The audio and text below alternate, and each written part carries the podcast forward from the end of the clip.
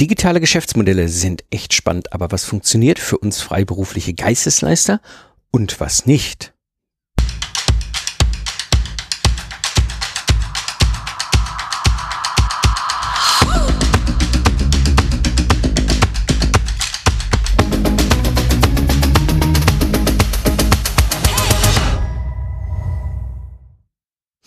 Hallo Independent Professionals und freiberufliche Unternehmer. Am Mikrofon ist wieder Mike Pfingsten, dein Mentor und Gründer der Productize Service Mastermind. Ich helfe dir aus dem goldenen Hamsterrad auszusteigen, um mehr Zeit zu haben für die wichtigen Dinge im Leben, ohne dass du auf dein sechsstelliges Einkommen verzichten musst. Wir wissen, dass Zeit gegen Geld tauschen für uns kein wirklich besonders kluges Geschäftsmodell ist. Aber gerade so für uns Expertinnen und Experten mit einem extrem hohen fachlichen Wissen sind digitale Geschäftsmodelle wirklich spannend. Nur leider funktionieren nicht alle so toll, wie so manche Schlangenölverkäufer im Netz einem das weismachen wollen. Denn wenn du auf das falsche Geschäftsmodell setzt, dann kannst du ganz schnell Zeit und Geld und auch vor allem Energie versenken. Genau das habe ich super schmerzhaft zwischen 2012 und 2017 mit meinem Ingenieurbüro gelernt. Ich habe damals schon mit verschiedenen digitalen Geschäftsmodellen für meine Ingenieurdienstleistung rumexperimentiert, mal geguckt, was funktioniert und was funktioniert nicht und vor allem, oh mein Gott, was habe ich mir für Luftschlösser gebaut, die hinter einfach nicht aufgegangen sind. Aber dann habe ich drei digitale Geschäftsmodelle gefunden, die für mich und auch für dich als Expertin, als Experte, als Meistermeisterin deines Fachs super gut funktionieren. Und so spreche ich mit dir heute, wie du auf das richtige digitale Geschäftsmodell umsteigst, ohne eben, dass du erstmal alles Mögliche ausprobieren musst. Wenn wir in das Thema digitale Geschäftsmodelle einsteigen, finde ich es spannend, erstmal sich mit der Frage zu beschäftigen, warum macht ein digitales Geschäftsmodell für uns eigentlich Sinn? Ich glaube, ein ganz wichtiger Aspekt, und den dürfen wir alle nicht unterschätzen, ist das ganze Thema Freiheit. Eins unserer größten Antreiber ist das Thema Freiheit. Zum einen die zeitliche Freiheit, dass du selbstbestimmt über deine Zeit bestimmen kannst, ja, dass du dann das tun und lassen kannst, wann du willst, was dir wichtig ist. Aber ich glaube, ein ganz wichtiger zweiter Teil ist auch noch die räumliche Freiheit. Also, dass du jetzt nicht in dem Sinne an einen Schreibtisch in einem Großraumbüro gefesselt bist, sondern dass du selber entscheiden kannst, wo du arbeitest. Und was das Thema Freiheit angeht, gibt es noch, glaube ich, einen dritten wichtigen Aspekt gerade für uns, die mit der Expertise, mit dem, mit den Fähigkeiten, die wir auch haben, mit als Geistesleisterin und Geistesleister, ähm, nämlich das tun, was wir super gerne tun aber, und jetzt kommt ein ganz wichtiger Punkt, selbstbestimmt arbeiten. Ich glaube, das ist etwas, was uns allen irgendwie ähnlich geht, dass wir sagen, dieses Thema räumliche, zeitliche und ähm, selbstbestimmte Arbeit ist ein, also Freiheit ist ein Riesenthema und ein großes Thema für uns. Das ist aus, einer, aus, aus, aus einem Aspekt heraus für mich ein wahnsinnig großer Punkt, warum digitale Geschäftsmodelle für uns Sinn machen. Es gibt aber noch einen weiteren äh, Punkt, den wir durchaus in den Fokus setzen müssen. Und zwar, wenn wir darüber nachdenken, wie wir einen Hebel dran kriegen an unsere Expertise. Ja, und das heißt das ganze Thema skalieren. Sprich, ist es möglich, mit uns solo oder vielleicht mit ein paar Angestellten oder virtuellen Sterneköchen oder wie auch immer du dein Geschäft baust, einfach noch mehr Kundenaufträge anzunehmen und entsprechend Ergebnisse zu liefern. Und da sind wir bei einem digitalen Geschäftsmodell natürlich in einem ganz großen Vorteil. Du kannst einfach durch ein digitales Geschäftsmodell dich skalieren. Du kannst vor allem noch einen Aspekt machen und den habe ich sehr stark dann wahrgenommen 2015 bei mir. Du kannst vor allem deutlich profitabler werden. Du hast die Möglichkeit, indem du eben auf ein digitales Geschäftsmodell setzt mit deiner Dienstleistung, mit deiner Beratung, dass du eben die ganzen Kosten, die sonst so klassisch im Anführungsstrichen analogen, damals TM Geschäftsmodell, ja, äh, einfach existierten, plötzlich nicht mehr hast. Ja, du hast halt verschiedene Parameter, die in einem klassischen Setting einfach notwendig sind. Das ist unter Umständen eben Reiserei, Reisezeit, Reisekosten, der ganze Reisezirkus. Oder du musst ein großes Büro unterhalten Repräsentanz, all diese Dinge. Ich kann mich noch dran erinnern, als mich mal jemand 2015 gefragt hat, Herr Pfingsten, wo haben Sie denn Ihr Büro? Da habe ich einen Laptop gezeigt, da. Ja, die gucken mich natürlich an. Das ist ein bisschen schwierig, das kenne ich aus der eigenen Erfahrung.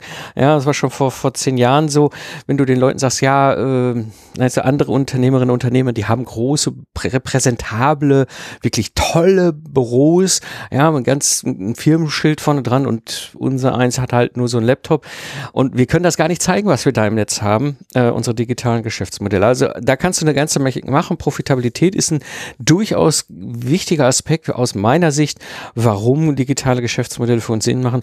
Und dann gibt es natürlich noch einen weiteren Aspekt, den können wir super gut auch gerade in digitalen Geschäftsmodellen abbilden. Das ist das ganze Thema Automatisieren. Wir können Dinge, die sich wiederholen, die wir sonst klassisch so nicht automatisiert haben in unserem Anführungsstrichen alten analogen Geschäftsmodell, jetzt plötzlich eben automatisieren. Das geht übers Marketing, Vertrieb, Service, Dienstleistungserbringung, Follow-up, all die ganzen verschiedenen Themen, wo wir halt verschiedene Prozesse haben, wo mit den Kunden zusammen sind. Das ist so ein zweiter Aspekt. Neben dem Thema Freiheit ist aus meiner Sicht auch das ganze Thema Skalieren ein durchaus sehr sinnvoller Grund, warum wir auf ein digitales Geschäftsmodell setzen sollten. Dann gibt es noch einen dritten Grund aus meiner Sicht, warum wir auf ein digitales Geschäftsmodell setzen müssen eigentlich schon fast. Und zwar ich habe euch ja hier in dem Podcast schon häufig über das Thema Value Investing und dass ich da äh, sehr viel Freude und Erfahrung und, und, und Spaß dran habe. Und da äh, gibt es ja Charlie Munger und Warren Buffett, das sind meine beiden großen Helden, die ich sehr schätze, die sehr viel Weisheit äh, auch wieder zurückgegeben haben an uns. Und da steckt natürlich viel Unternehmerisches drin. Ein Aspekt, das ganze Thema Burggraben. Burggraben, falls du es noch nicht gehört hast, ich habe das hier im Podcast mehrmals besprochen. Burggraben ist im Grunde, du baust ja ein schönes, kleines, feines Schlösschen, ja, und dann kommen die wilden Reiterhorden und äh, stürmen dir dein wunderschönes kleines Schlösschen und das willst du natürlich nicht. Ja, das wollte ich damals im Ingenieurbüro auch nicht. Ja, da gibt's große Ingenieurdienstleister, 1500 bis 3000 Mitarbeiter und ich laufe da als Solo-Ingenieurdienstleister hochspezialisiert im Systems Engineering rum. Ja, die machen mich natürlich ruckzuck platt.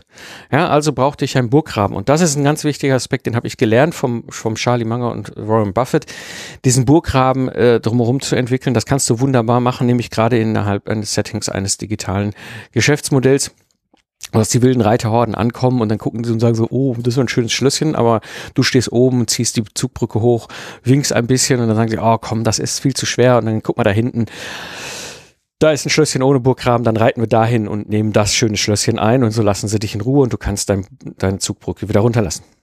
Das ist das ganze Thema Burggraben aus meiner Sicht auch ein weiterer Grund, aus einfach ein digitales Geschäftsmodell zu setzen, und dann gibt es noch einen vierten Grund, den ich für durchaus spannend halte, weil es einfach jetzt möglich ist. Ähm, ich sag mal, das war vor zehn Jahren, als ich mit meinem ersten Podcast startete im Februar 2012 einfach noch gar nicht so sehr da. Das ist jetzt heute viel, viel üblicher und das ist einfach dann auch die Möglichkeit, das Thema Internationalisierung.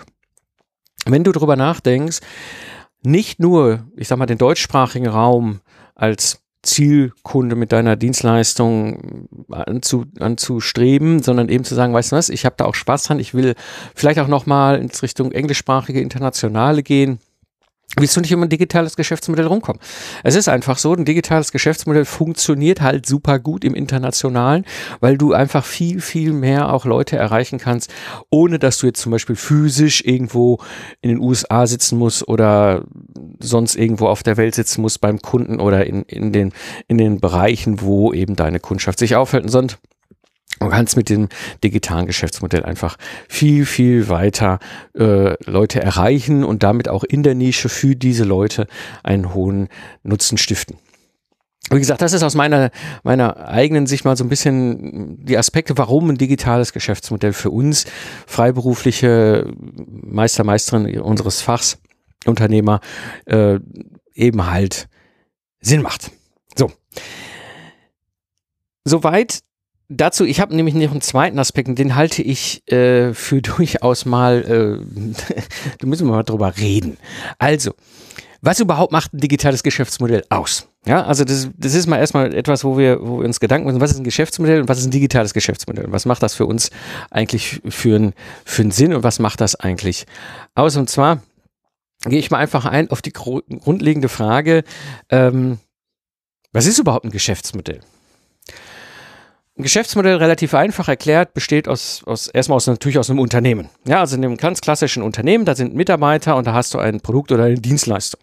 Ja, und Mitarbeiter kann sein, du bist Solo, ähm, ein Solopreneur, äh, freiberuflich äh, alleine unterwegs mit deinem eigenen Business oder du hast vielleicht fünf oder zehn Mitarbeiter oder tausend, ist es egal. Am Ende ist es halt dieses eine das Element. Du hast ein Unternehmen, sprich Mitarbeiter plus Dienstleistung oder Mitarbeiter plus Produkt oder auch hybride Kombinationen gibt es natürlich. Aber auf jeden Fall hast du in irgendeiner Form diese Kombination Mitarbeiterin, Mitarbeiter, sprich auch möglicherweise nur du selbst oder du mit deinen äh, Geschäftspartnern und dann eben Produkt, äh, Produkt oder Dienstleistung oder beides. So, das heißt, das ist erstmal die eine Einheit.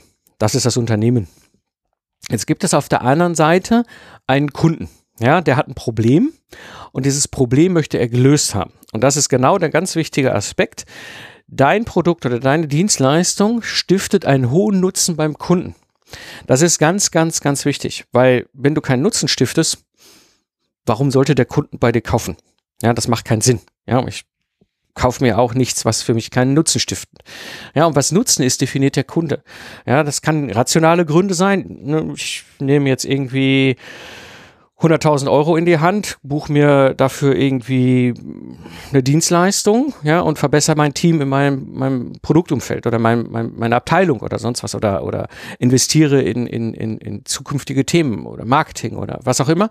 Ja, das heißt, das können relativ rationale Aspekte sein, die, die einen Nutzen stiften.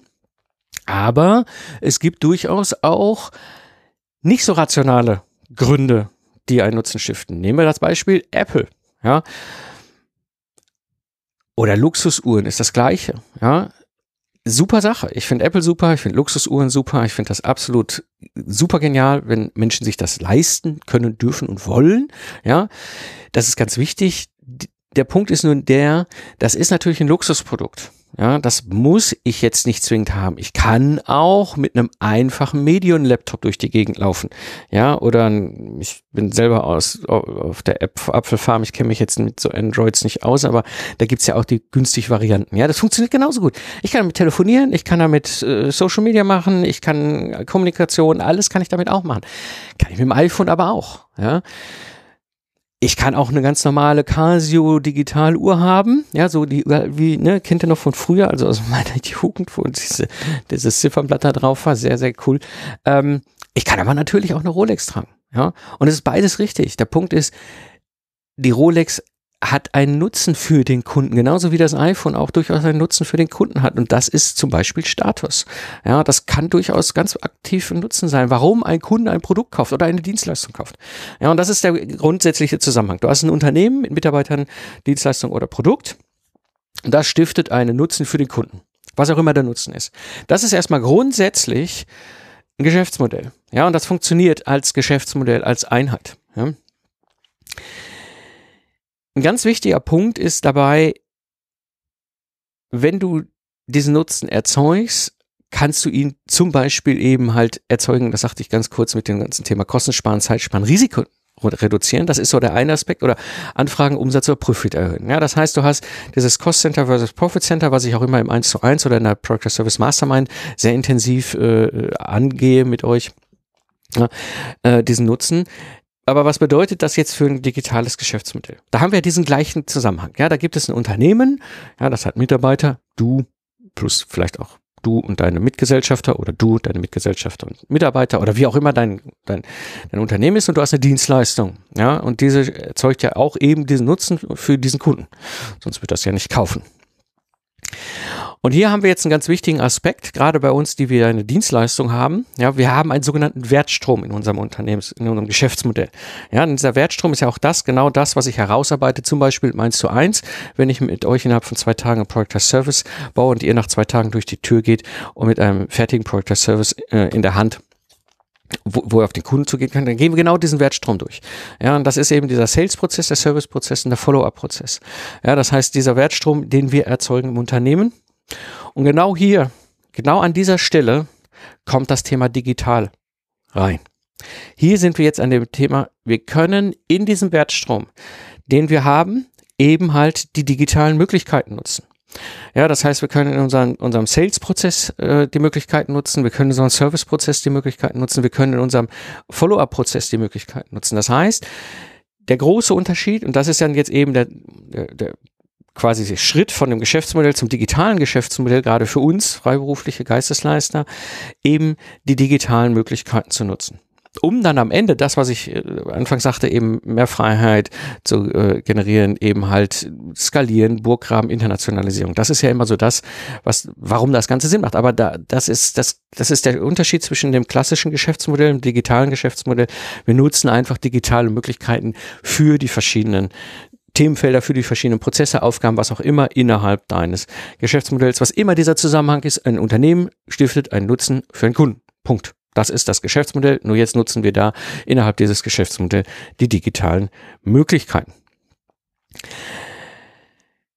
Es gibt noch einen Punkt und da möchte ich unbedingt einsteigen, bevor ich jetzt mit euch mal so ein bisschen tiefer darauf eingehe, was und welche digitalen Geschäftsmodelle funktionieren. Und zwar sind das aus meiner Sicht die größten Missverständnisse, die ich seit über zehn Jahren, mit dem ich mich mit dem ganzen Thema digitale Geschäftsmodelle, Freiberuflichkeit, wie mache ich das für mein Ingenieurbüro, schon damals vor zehn Jahren beschäftigt habe. Um ehrlich zu sein, glaube ich sogar noch viel eher. Ich habe 2008 mein erstes Webinar gehalten, da habe ich mich schon, äh, na, wie, wie, wie kann ich das machen? So, und dann, dann, dann was waren also die größten Missverständnisse, die ich erlebt habe, die ich teilweise aber auch selber aus, aus einer damals Unerfahrenheit auch mal drüber gestolpert bin. Ja, ähm, ich glaube, das Erste, und das ist ein ganz wichtiger Aspekt, den wir nicht, nicht vergessen dürfen, wir haben, wenn wir uns gut positionieren mit unserer Expertise und unserem Service, natürlich irgendwann einen Punkt erreicht und fragen, ja, ich habe doch jetzt hier viel systematisiert und so weiter, kann ich das Ganze nicht irgendwie, macht das nicht Sinn mit so einem Online-Kurs. Ja, Online-Kurs, Online-Kurs, Online-Kurs. Das hört sich immer ganz gut an. Der Punkt ist nur, und das ist etwas, was, was auch ich völlig falsch eingeschätzt habe 2016. Ja, der Unterschied zwischen dem Online-Kurs und Get the Job Done. Unsere Kunden, ja, die haben in der Regel keine Zeit, die haben in der Regel keine Lust und vor allem in der Regel keine fachliche Ahnung, wie sie ihr Problem lösen sollen, können, wollen. Ja, das bedeutet, sie haben absolut kein Interesse, selber herauszufinden, äh, wie sie ihr Vermögen übertragen und steuerlich optimieren können oder wie sie mehr neue Schüler fürs Internat gewinnen oder wie sie eine CE-Kennzeichnung erstellen oder wie sie ein Lastenheft erstellen oder ein Problem für die Softwarearchitektur führen oder ihre Führungsprobleme lösen und, und, und, und, und. Sie wollen das nicht selber herausfinden. Sie wollen schlicht und einfach get the job done. Ja, das heißt, sie haben einen konkreten Engpass, sie haben ein konkretes Problem, sie haben ein konkretes Thema auf dem Tisch liegen, keine Lust, keine Zeit, keine Ahnung, sagen, ich hole mir da einen Profi und der oder die macht das. Und dann ist das Problem gelöst. Und das ist ein ganz wichtiger, ganz wichtiges Learning gewesen 2016 für mich, weil ich dachte, oh, lass ein Heft in zwei Wochen, das ist ja super. Ja, ich habe ja hier meinen ganzen äh, Prozess auch dokumentiert, den Product Service mit den How-To-Videos und allem drum und dran. Erkläre ich auch im Detail äh, in der Product Service Mastermind, wie ich das gemacht habe. Und, und da, an dem Punkt, dachte ich damals, super, ja, mache ich einen Online-Kurs draus. Ja, hat sich nicht verkauft. Hat sich überhaupt nicht gelohnt. Weil ich damals dann nachher verstanden habe, okay, die wollen nicht lernen, wie sie ein Lastenheft in zwei Wochen erstellen können, sondern sie wollen einfach dieses Thema Lastenheft vom Schreibtisch rüber haben und wenn das runter haben und wenn das in zwei Wochen geht, dann ist es umso besser. Ja, also das ist so das erste Missverständnis, was ich immer wieder erlebe, wenn wir über digitale Geschäftsmodelle reden, weil Online-Kurse an sich sind auch ein digitales Geschäftsmodell, was durchaus auch Wissensvermittlung darstellen. Und wir sind ja nun mal Geistesleister. Das heißt, Wissen ist ein ganz großes Element in unserem Geschäft. Ja, aber das Ganze in einen Online-Kurs zu gießen, bei uns, also bei mir hat es nicht funktioniert und ich sehe auch ganz viele andere, die das mal ausprobiert haben und wir sind dann alle wieder zurückgekommen und haben gesagt, nee, eigentlich macht das viel mehr Sinn, get the job done, das ist unsere Expertise, da helfen wir unseren Kunden.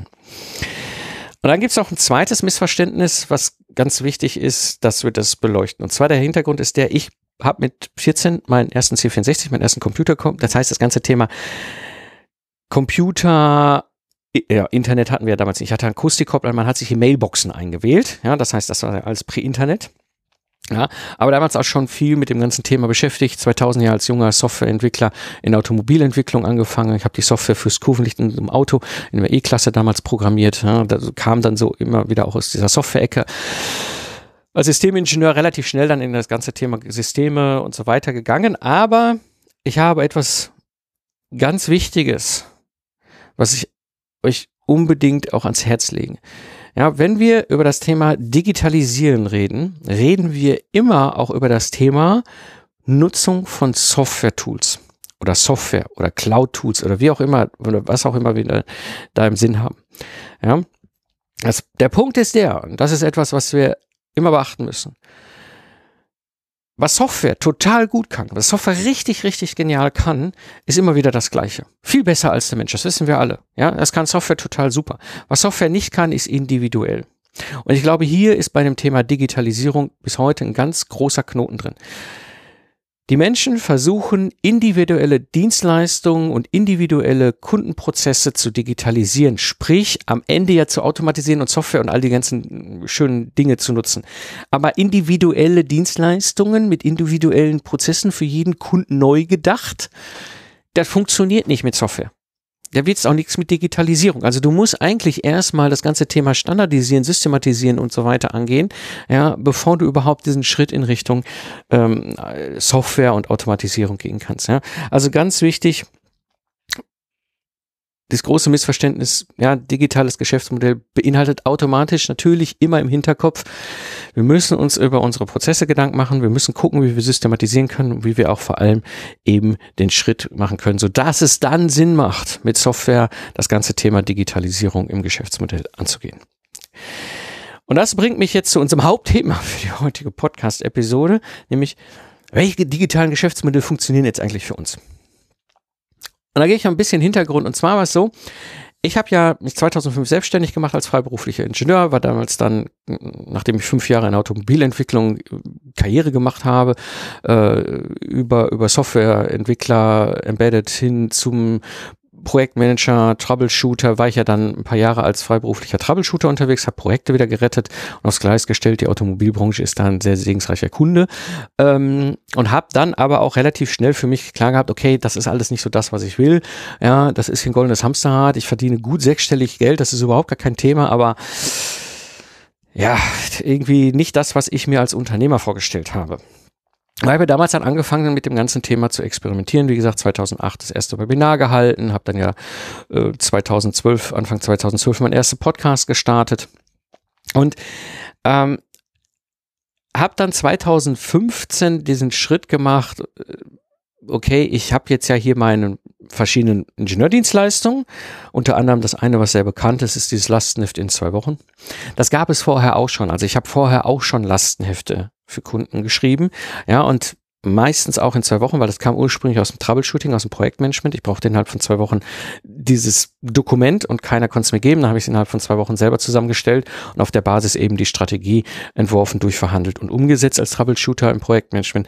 Also es war ein wesentlicher Teil der Leistung, die schon immer irgendwie da war. So, aber 2015 war es ja so, dass ich damals hier den Lifestyle Entrepreneur, also das, dieser Podcast, der heute selbst freiberuflich selbstständig heißt, damals ja Lifestyle Entrepreneur, ja, ähm, hab schon überlegt, ob ich den wieder zurück übernenne, ne, das Lifestyle eines Unternehmens, Lifestyle Entrepreneur, ähm, und die ähm, der wichtige Punkt war damals, ich habe dann damals angefangen zu senden und nach einem Jahr ungefähr kam der Burkhard Benzmann auf mich zu und sagte, hier, ich finde das cool, was du hier in diesem Podcast erzählt. Also wenn ihr ganz zurückgeht hier in die ganz allerersten Episoden von damals 2014, dann äh, das sind die ganzen Themen, mit denen ich damals gestartet habe. Ich habe so ein bisschen do dokumentiert, was ich damals auch in meinem Ingenieurbüro gemacht habe. Und er sagte, das will ich auch. Und ähm, ja, dann haben wir diesen Zwei-Tage-Workshop äh, vereinbart und äh, dazwischen, damals, das war die, also die allererste äh, zwei, 1 zu 1 Workshop, den ich damals gemacht habe. Ja, die ersten, äh, der erste Workshop hatte Reduzieren, Fokussieren, sechs Wochen äh, Pause, Hausaufgaben, zweite Workshop-Tag, ähm, Systematisieren, Skalieren. Ihr kennt das Muster, das gibt's schon seit damals. Und äh, an diesem zweiten Workshop-Tag stand ich dann morgens früh in diesem wunderschönen Workshop-Raum und ähm, die Sonne schien, es war März, es war ein wunderschöner Tag und dann rief er mich an und sagte, oh mein Gott, ne, mein, mein ICE ist zwischen Osnabrück und Köln liegen geblieben, ich komme nicht vor und zurück, ich übernehme mir alle Kosten, alles gar kein Thema, alles über, ich schaff's einfach nicht. Und ich stand einfach dann in diesem fertigen Workshop-Raum und dachte, gut, jetzt kannst du nach Hause gehen, hast Zeit für die Kiddies oder Schuster und die eigenen Schuhe, ne? Warum machst du halt nicht mehr für dein eigenes Geschäft? So, und hab das damals dann gemacht, hab dann damals ähm, mich dann den Tag hingesetzt, habe das ganze Thema reduzieren, fokussieren super schnell durchgehabt. Das war am Ende das der Lastenheft-Service, der dabei rauskam und dann eben das Systematisieren und Skalieren an dem Tag gemacht und habe dann ja, im Grunde als Lösung dann vor mir gehabt, dieses Lastenheft in zwei Wochen. Ja, äh, falls ihr schon von mir mal entweder das Online-Training wart oder, oder in einem der Webinare oder so, ich hab, da gibt's ein Foto von damals, das ist genau das, wo ich damals davor stand, dachte ich, toll, das machen wir zukünftig genau so, klappt das Ding ein und äh, bin nach Hause gefahren. Also, ne, wenn der nächste Kunde anruft, dann werde ich ihm genau das vorschlagen. Was ich damals nicht wusste, was mir viel später erst klar geworden ist, dass das, was ich damals da gemacht habe, 2015 im März, ein sogenannter Product Service ist. Ja, dass ich mir da ein absolutes Rennpferd in den Stall gestellt habe. Und was mir noch viel später klar geworden ist, obwohl ich schon wusste, das ist ein Product Service und auch angefangen habe, hier im Podcast immer mehr darüber zu reden, kam ich an den Punkt, auch jetzt so vor zwei, zweieinhalb, drei Jahren, kurz vorm Lockdown, wo ich mehr und mehr verstanden habe, okay, krass, ein Product as Service ist viel, viel mehr als einfach nur eine standardisierte Dienstleistung, die ich skalieren kann. Ja? Nein, es ist ein digitales Geschäftsmodell. Und zwar ein digitales Geschäftsmodell für uns freiberufliche Geistesleister. Für uns diejenigen, die eben mit ihrer Expertise Geld verdienen. Egal, ob wir alleine solo unterwegs sind oder vielleicht mit zehn Mitarbeitern. Ja, wir haben damit ein digitales Geschäftsmodell für unseren speziellen Fall in der Hand. Ja, und das ist ein, das ist ein ganz wichtiger Aspekt, den habe ich dann nämlich gelernt und verstanden im März 2020.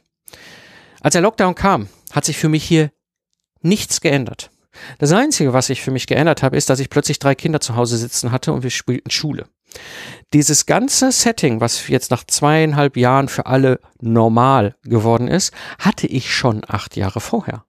Ja, das heißt, ich habe im Grunde damals schon ein digitales Geschäftsmodell gehabt, aber ohne es zu wissen. Und das ist das, was ich heute ganz vor allem in dieser Episode euch mitgeben möchte. Ich habe dann irgendwann verstanden, okay, ein Product as Service ist mehr. Ein Product as Service ist ein, ein digitales Geschäftsmodell für uns freiberufliche Geistesleister. Und es hat nämlich den Effekt, dass du rauskommst aus diesem goldenen Hamsterrad. Ja, es hat diesen Effekt, dass du mehr Zeit hast für die wichtigen Dinge. Ja, es hat den Effekt, dass, dass, dass du ein Business bauen kannst, der deinen eigenen Lebensstil unterstützt. Ja, das heißt, dein, dein, wie du dein Leben gestalten willst, wie du auch, ne, dass die Firma, dein Business, deinen Lebensstil unterstützt und nicht das tut, was die meisten von uns Unternehmerischen erkennen oder gelernt haben. Ja, du musst die ganze Zeit mit deinem Leben den Business unterstützen. Nee, andersrum. Ja, es nimmt dir dieses, dieses, dieses, dieses Mühlrad von den Schultern, dass der Business dich quasi runterzieht, sondern der Business unterstützt deinen Lifestyle. Das ist ein ganz wichtiger Aspekt, den habe ich erst viel, viel später so richtig realisiert. Äh, ne, diese, diese Effekte, die eben durch dieses digitale Geschäftsmodell sich ergeben. Und jetzt kommen wir zu dem Punkt, was für drei Modelle gibt es denn da? Und zwar gibt es drei verschiedene Typen eines Productized Service. Ähm, die erste, das ist die pure Variante. Da habt ihr von mir schon gehört, wahrscheinlich auch schon von anderen. Lastenheft in zwei Wochen ist ein Beispiel. Die pure Variante ist im Grunde die Variante, wo du, ja, wie so ein, wie so ein altes Zirkuspferd, sag ich mal ganz liebevoll, ja, so ein Run-Trick-Pony, ja, also du kannst so genau einen Trick und, und, du stehst in der Magnese und machst genau diesen einen Trick, ja, und, und dafür lieben dich die Leute. Ich weiß, für uns ist das manchmal schwierig, da wir einfach uns ganz viele Themen interessieren und dann immer nur diesen einen Trick, aber genau das funktioniert extrem gut. Ja, diese pure Variante ist ein Modell, ein, ein, ein Geschäft, digitales Geschäftsmodell, was du in diesem ganzen Product Service Dach eben halt äh, umsetzen kannst.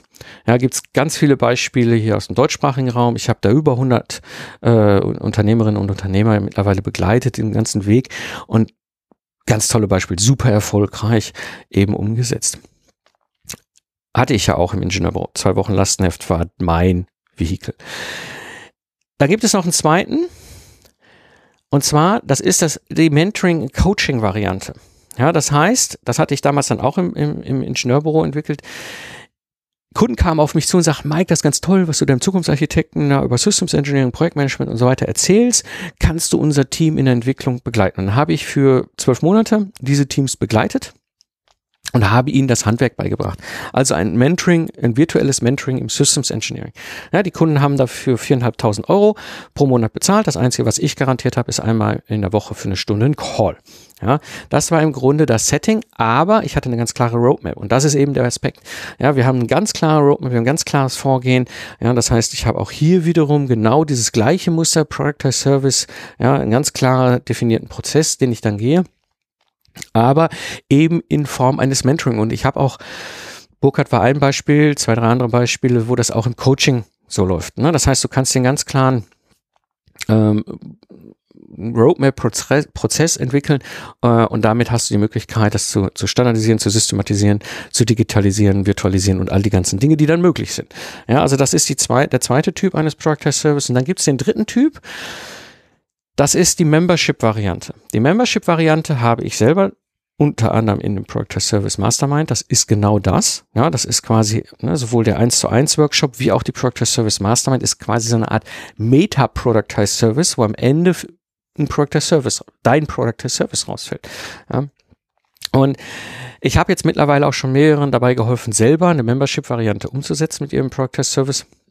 Das funktioniert super gut. Das ist ein bisschen komplexer als die, die ersten beiden Varianten, weil da viel mehr, äh, ja, ich sag mal in Anführungsstrichen, Elemente zusammenspielen, mich, ich wollte jetzt schon sagen mechanisch, aber das ist im digitalen Geschäftsmodell jetzt irgendwie ein bisschen schräg, aber eben halt, äh, ne, du hast halt wirklich diese, diese, diese Elemente, die zusammenspielen und dann funktioniert das super gut, ja, also die Membership-Variante ist ein, ein, ein dritter Typ eines Product as Service, eben ganz speziell wo du in diesem Sinne mit deiner Expertise, mit deiner Dienstleistung den Kunden weiterhilfst. Ja, und das sind aus meiner Sicht so die drei Typen, drei verschiedene digitalen Geschäftsmodelle, die wir unter dem Dach des Product as Service nämlich bauen können. Ja, das heißt die pure Variante, ja, wir haben, wir haben die Mentoring- und Coaching-Variante oder eben die Membership-Variante, die extrem gut funktioniert und wo ich mittlerweile einigen bei geholfen habe, die selber aufzusetzen. Bist du bereit für den Product Test Service? Dann scroll jetzt einfach in deiner Podcast-App in den Shownotes runter und klicke auf den Link, melde dich bei mir beim kostenlosen Product Test Service Online Training an. Ich zeige dir, wie du deine freiberufliche Dienstleistung standardisierst und auf Autopilot stellst, ohne auf dein gewohntes Einkommen zu verzichten.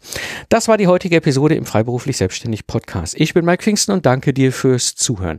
Lach viel und hab viel Spaß, was auch immer du gerade machst und sage ich Tschüss und bis zum nächsten Mal.